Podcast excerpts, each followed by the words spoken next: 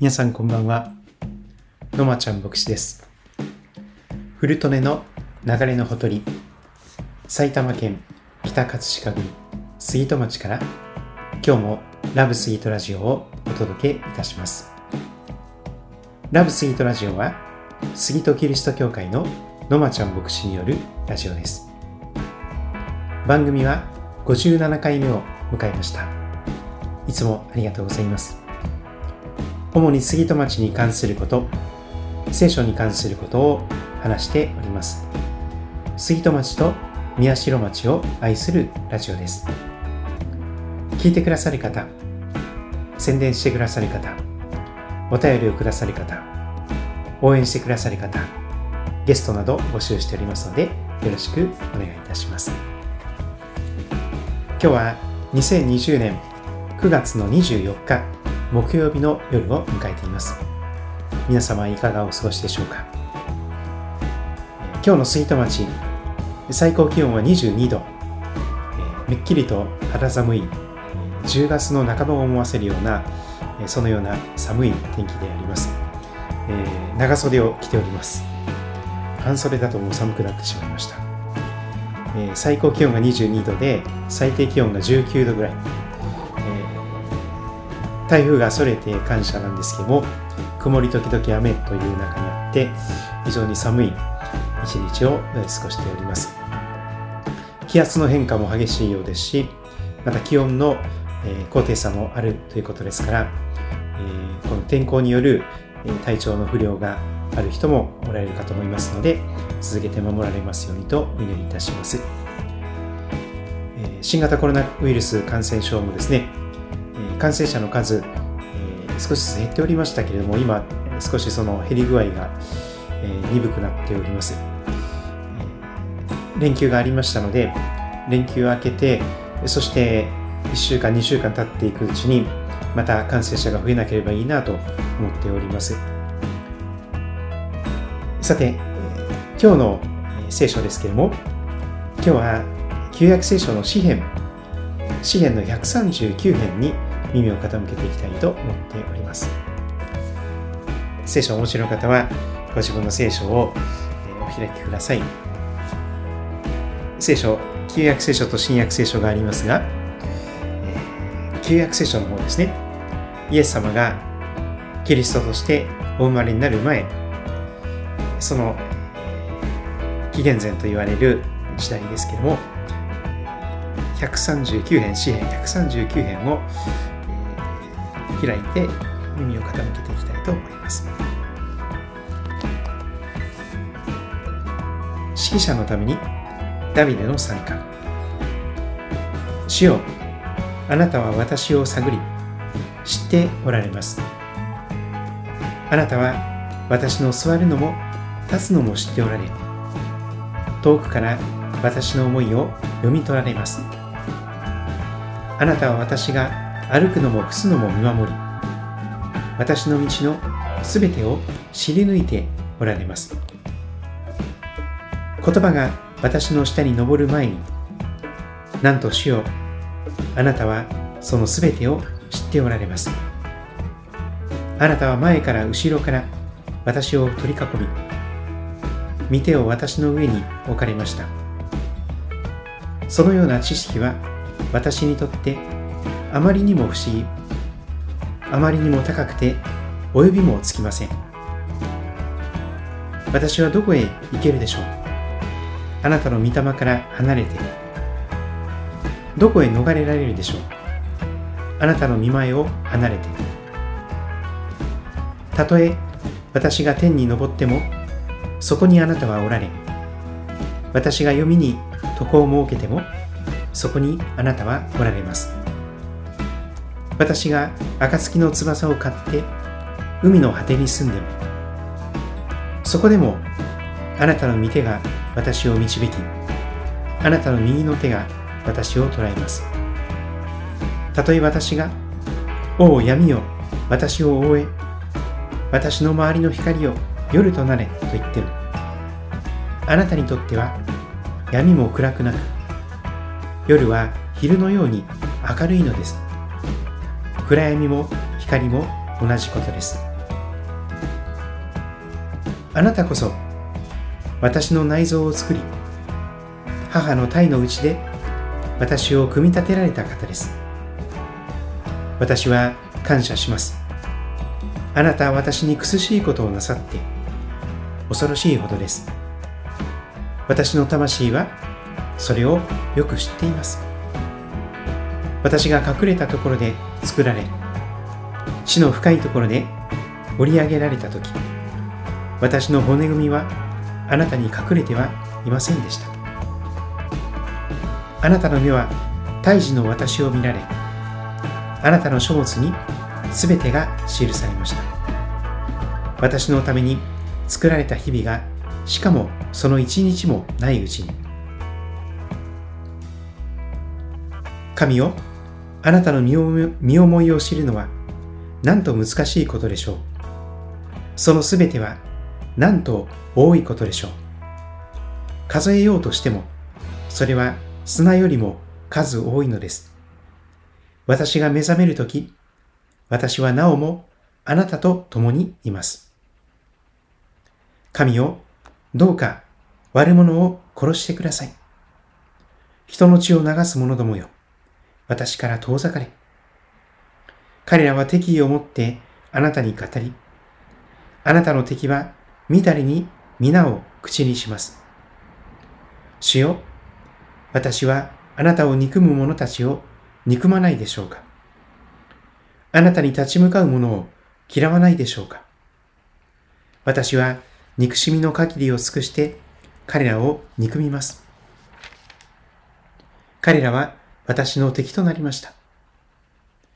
神よ、私を探り、私の心を知ってください。私を調べ、私の思い煩いを知ってください。私のうちに傷のついた道があるかないかを見て、私を常しえの道に導いてください。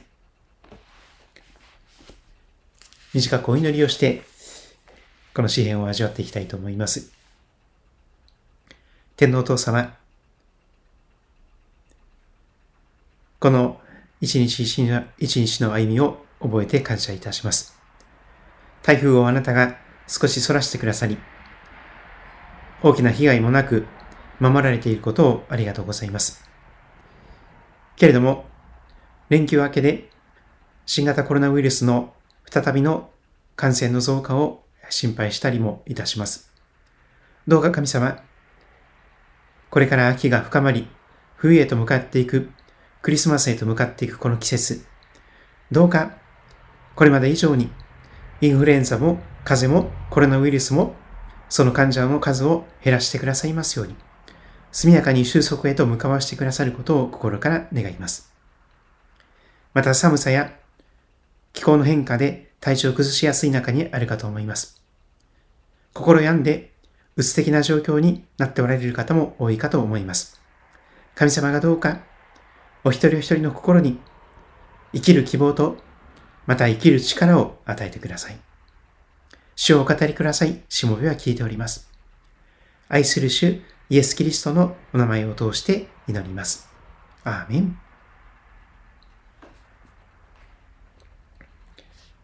今日は先ほどお読みしました詩編の139編、旧約聖書詩編139編から、知っておられますが知ってください。知っておられますが、知ってください。そんな題でメッセージを語らせていただきたいと思っております。まず、これを書いたのは、ダビデという人物であります。若い時には羊飼いをしていました。しかしやがて神様に油注がれて、イスラエルの王として立っていくことになります。実際に王として建てられる前に、様々な試練、困難があり、紆余曲折がありますが、やがて時に経って、神様はダビデを王として立ててくださいます。しかし、羊飼いとして野原で羊のお世話をしている時とはわけが違ってきます。一国のリーダーとして、指導者として立てられる、それは本当に大きな重責があります。押しつぶされそうなプレッシャーもまた敵のような人もたくさん出てまいります。ダビデはそのような様々な人生経験の中で、たくさんの詩篇を記しましたけれども、この139編はそのような中の一つです。聖書が語る神様という方はどういう方なのか、とてもわかりやすく詩の形でダビデが紹介しております。まず、主よという呼びかけから始まります。大文字の主で書かれているその言葉は、神様のお名前が記されている、そのような呼びかけです。主よ、あなたは私を探り、知っておられます。これが一節に書かれていることです。天地万物を創造なさった神、主と呼ばれる天地を作られた神、海を山を川を海を、また動物を人間を、生きとし生けるすべてのものを、目に見えるものも目に見えないものも、太陽も月も星も空気も水も雨も大地も作ってくださった作り主さん。それがこの主という方であります。はじめに神が天と地を創造した。この言葉から聖書が始まりますが、主とは天地の創造者である神様。私たちのデザイナーであり、メーカーであり、クリエイターである神様。そのような方への呼びかけから祈りが始まります。主よ、あなたは私を探り、知っておられます。私のことを探り、探られる。知っておられる。CT のスキャンに入るよりももっと精密に私たちのことをすべて頭のてっぺんから足の先まで私たちのことを探り、そして知っておられるとダビデは神様のことにそれに申し上げています。主よあなたは私を探り、知っておられますね、私のこと。そしてどんな風に知っているのか、2節以降で様々な形で表現します。あなたは私の座るのも立つのも知っておられ、遠くから私の思いを読み取られます。あなたは私が歩くのも伏すのも見守り、私の道のすべてを知り抜いておられます。言葉が私の下に登る前に、なんとしよう。あなたはそのすべてを知っておられます。あなたは前から後ろから私を取り囲み、見てを私の上に置かれました。そのような知識は私にとってあまりにも不思議、あまりにも高くて及びもつきません。ダビデはそのように、神様あなたは私を知っておられます。知っておられます。知っておられます。知り抜いておられます。そのように語ります。私のことをどうしてそんなに知っていらっしゃるんですか？なんで私のことをそんなにご存知なんですか？喋る前から私の言いたいこと、その心の中の思いまで全部お見通しなんですね。全部ご存知なんですね。どのような知識なんでしょうかまさに全知という全てのことを知っておられる神様の姿を思いまたその方に祈りで呼びかけています。さらに7節から、あの、西遊記の孫悟空のお話のようなことが出てきますが、これがオリジナルだと思います。私はどこへ行けるでしょう？あなたの御霊から離れて。どこへ逃れられるでしょう？あなたの見舞いを離れて。たとえ私が天に昇っても、そこにあなたはおられ、私が読みに床を設けても、そこにあなたはおられます。私が暁の翼を買って海の果てに住んでも、そこでもあなたの御手が私を導き、あなたの右の手が私を捉えます。たとえ私が、おお闇を私を覆え、私の周りの光を夜となれと言っても、あなたにとっては闇も暗くなく、夜は昼のように明るいのです。暗闇も光も同じことです。西遊記の孫悟空の話ご存知ですよね。お釈迦様の手のひらで、えー、まあ、その孫悟空がですね、かなり遠くに旅をしたかなと思ったんですけども、よしよし、ここでかなり遠くに来たから何かこう字を書いてみようと思って書いた。それはこのお釈迦様の手のひらの指のところに書いたみたいな話ですね。どこまでものすごい長距離旅をしてもですね、この手のひらの中というようなイメージですけど、それがまさにここに記されている天地万物を作られた主なる神様、聖書の天地を作られた主なる神様のその御手の中で、一生懸命一生懸命神様から離れて神様から逃れて一生懸命旅行をします。国外にも飛び出すでしょう。飛行機に乗って。あるいはスペースシャトルに乗って、えー、宇宙にも飛び出すでしょう。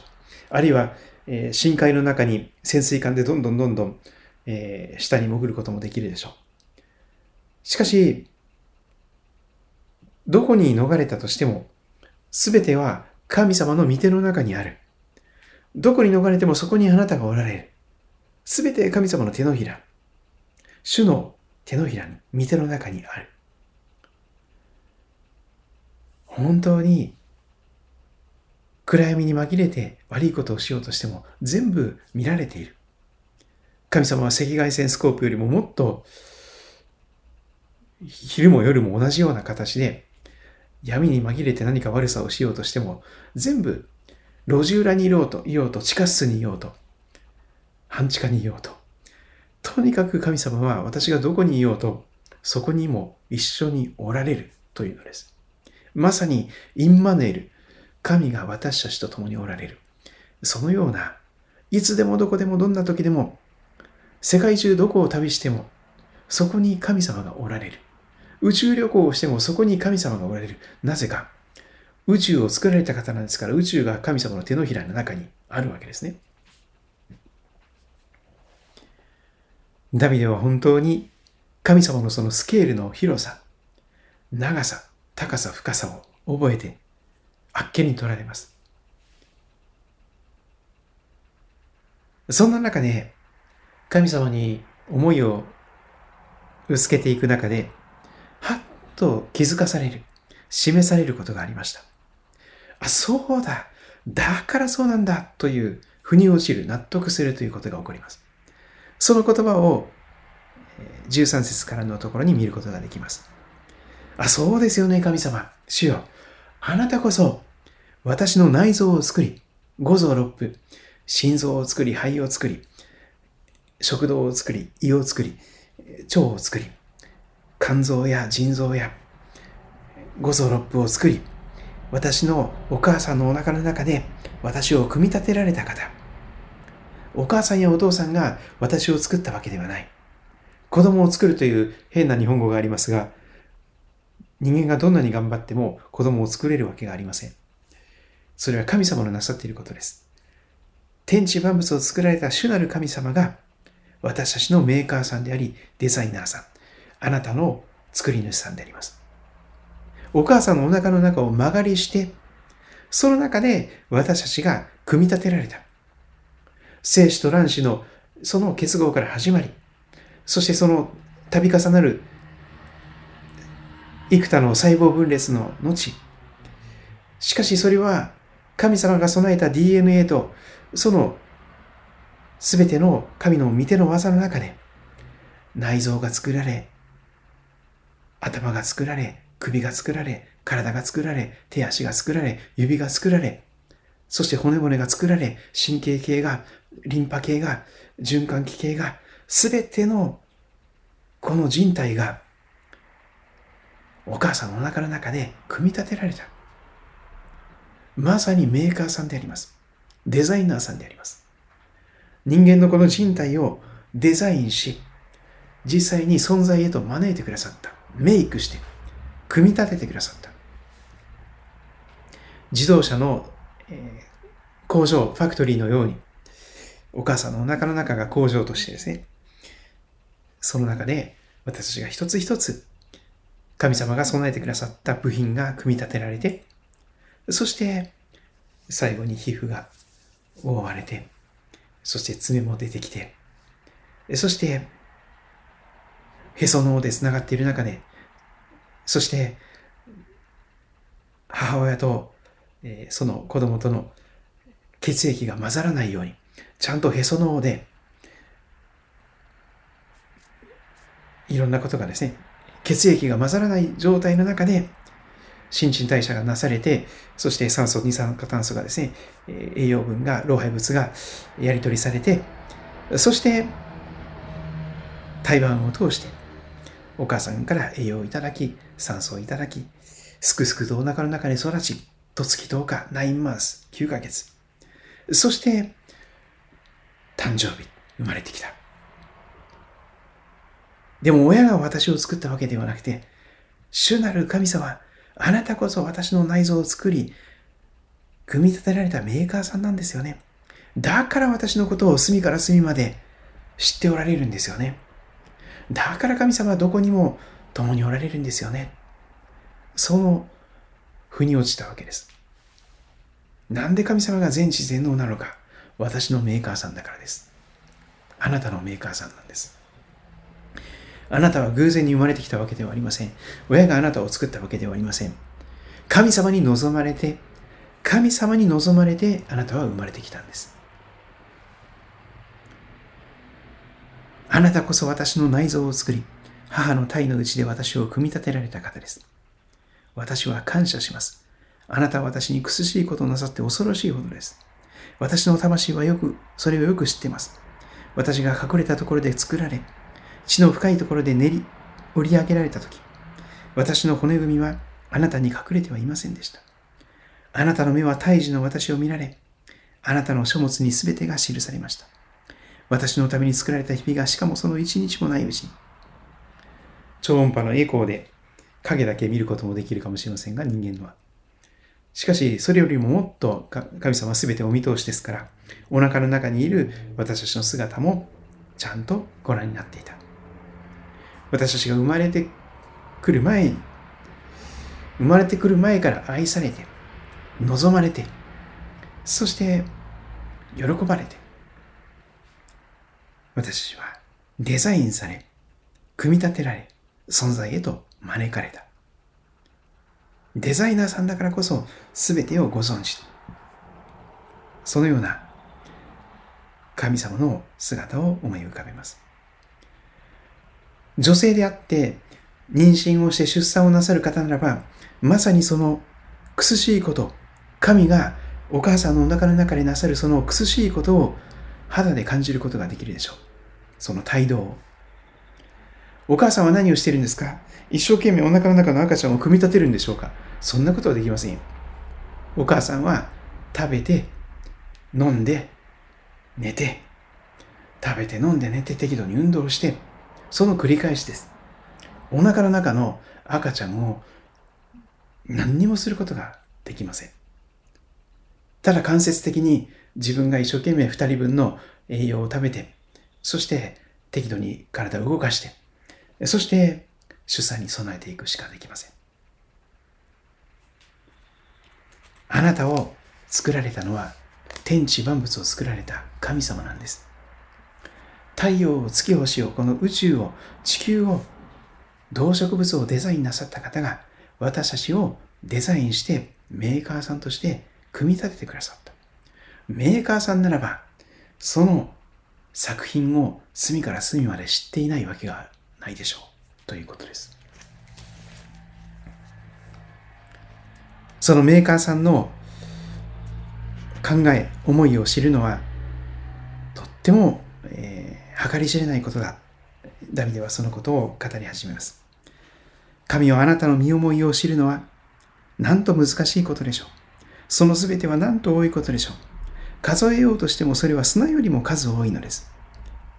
私が目覚めるとき、私はなおもあなたと共にいます。寝ているときにも、目覚めるときにも、神様の御手の中で私は生かされている。神様と共に存在している。そんな中で、ダビデは本当に辛い、辛い人生の中で、こんな悲痛な叫びを、悲痛な祈りをし始めます。誰もが心の内に秘めた苦しみや痛みや悲しみを持っているでしょう。ダビデはそれを神様にぶつけていきます。誰にも話すことができなくても神様に自分のメーカーさんでありデザイナーさんである神様にその誰にも言えない思いをぶつけていきます。神をどうか悪者を殺してください。非常に赤裸々なストレートな願いです。神をどうか悪者を殺してくださいとダビデは祈り始めます。人の血を流す者どもよ、私から遠ざかれ。悪者すなわち、人の血を流す者であります。彼らは敵意を持ってあなたに語り、あなたの敵はみだりに皆を口にします。悪者は神様に対しても敵意をむき出しにします。神を馬鹿にし、そのお名前を罵り、みだりに口にする。主よ私はあなたを憎む者たちを憎まないでしょうかあなたに立ち向かう者を嫌わないでしょうか私は憎しみの限りを尽くして彼らを憎みます。彼らは私の敵となりました。神を憎む者たち、神に立ち向かう者たち、それがダビデにとっても刃を向けてくる悪者、ダビデの敵にもなった一人一人の人物であります。そして、この詩篇139編は、ここまで祈ってきた中で、23節、24節が最後に結論的なところで出てきます。こんな言葉です。神よ、私を探り、私の心を知ってください。私を調べ、私の思い煩いを知ってください。私のうちに傷のついた道があるかないかを見て、私を常しえの道に導いてください。あれ？と思われたらないですか？ダビデは一番最初に、主よあなたは私を探り知っておられます。その言葉からこの詩篇を始めたじゃないですか。主なる神様、あなたは私を探って、CT スキャンよりも、えー、MRI よりも深く私の全てを探って、全てを知っておられますよね。座るのも立つのも知っておられますよね。思いも遠くから読み取られますよね。すべてを知り抜いておられますよね。すべてをご存知ですよね。と祈ったですよね。ところがこの詩篇、同じ詩篇139編の最後のところ23編、23節、24節で、なんと旅では、こんなことを祈るのです。神よ、私を探ってください。そして私の心を知ってください。私を調べてください。私の思い煩いを知ってください。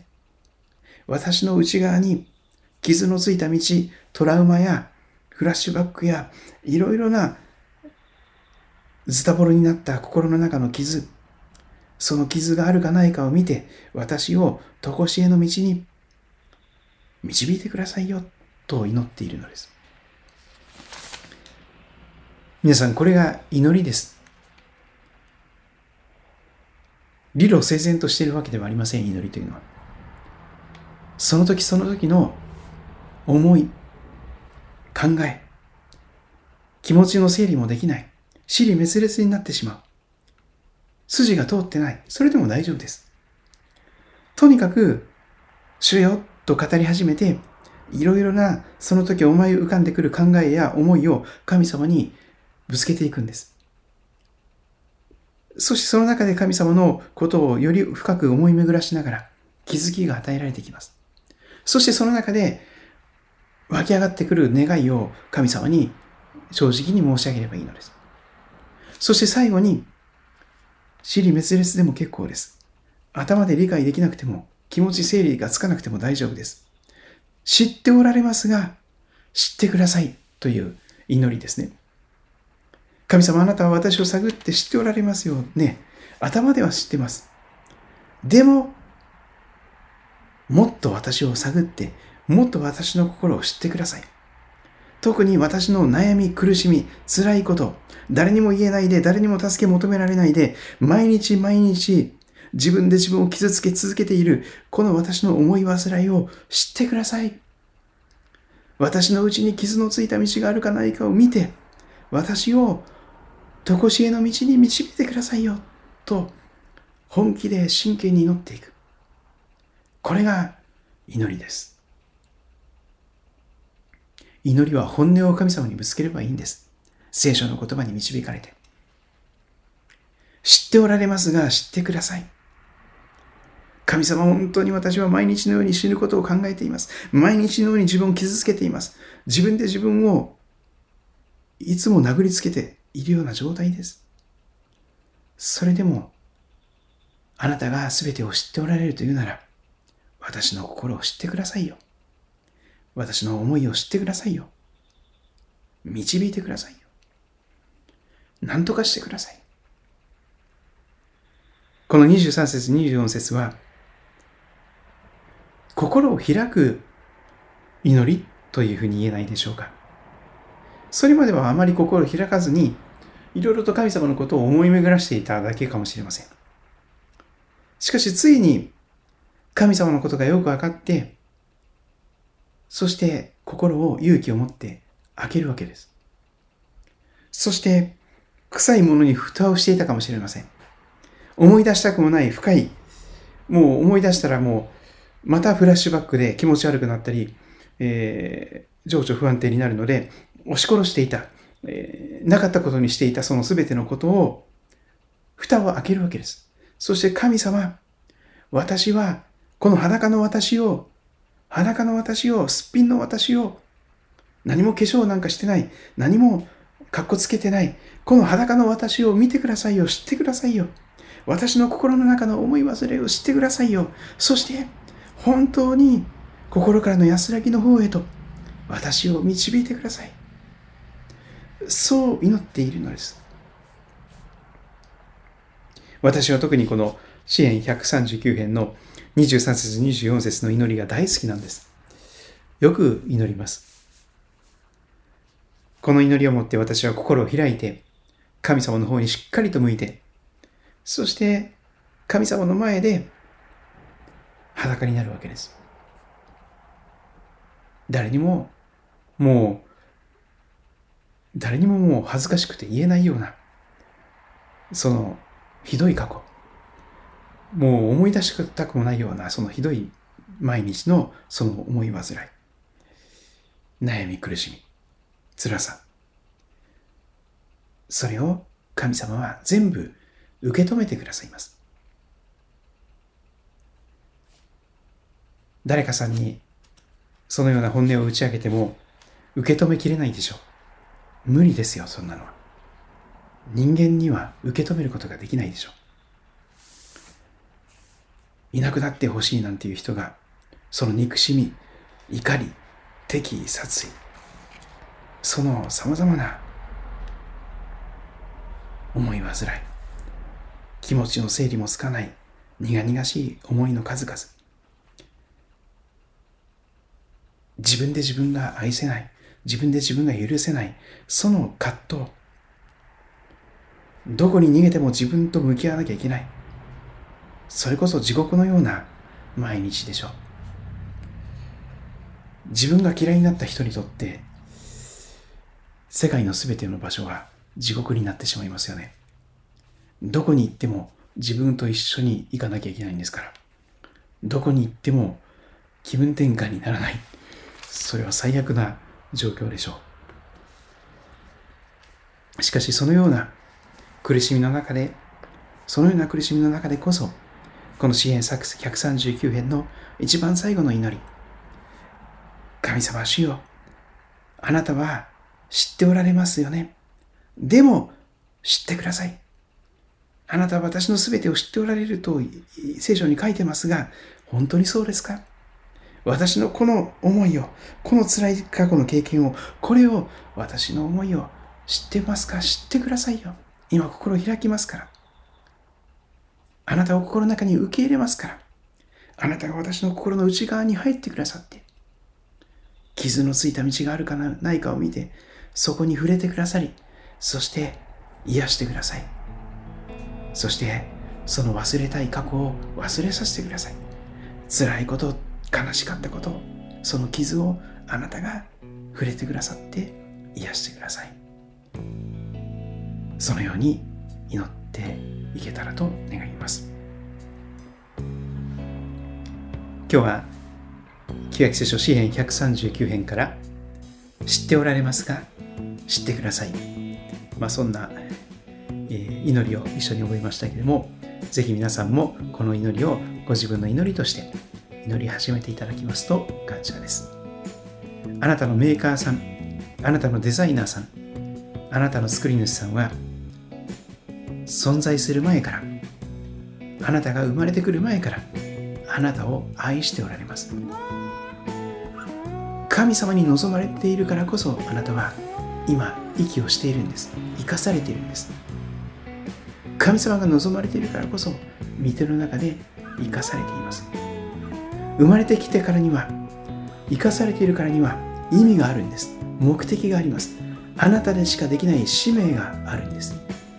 その使命は作り主さんに直接聞かないと決して分かりません。でも作り主さんがあなたを作った目的あなたを生まれさせた目的あなたはそこで息している存在している目的はこれだよ。と聖書を通して教えてくださるでしょう。そして全ての辛いことをマイナスをプラスに変えてくださることもできる方でありますからぜひ祈っていてください。ラブスギートラジオでは皆様からのお便りレスポンスをいつでも募集しております。郵便番号は345-0025郵便番号345-0025埼玉県北葛飾郡杉戸町政治1-1-30埼玉県北葛飾郡杉戸町政治1-1-30杉戸キリスト教会の町心理宛てでよろしくお願いいたします。えー、週末に向けての、えー、歩み皆様の歩みが豊かに守られますように、また祝福と導きがありますようにと心から願います。それでは皆さん、また皆さんお会いしましょう。またごきげんよう。God bless you.